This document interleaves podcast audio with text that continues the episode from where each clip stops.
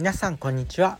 今回は1分でモチベーションというお話です。もう今回のお話は1分でまとめたいと思います。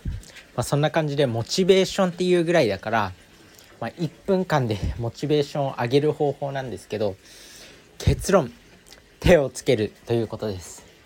人間の脳って、まあ、脳科学的に言うとやる気が高まってきた。だから行動する。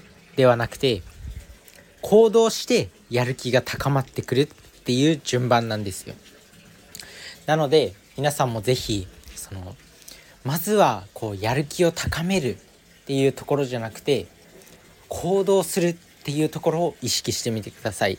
そうすると脳みそにね即座角っていう部分があってそこが刺激されてドーパミンがドーパミンが分泌されて行動するっていうことが起きてきます。是非やってみてください。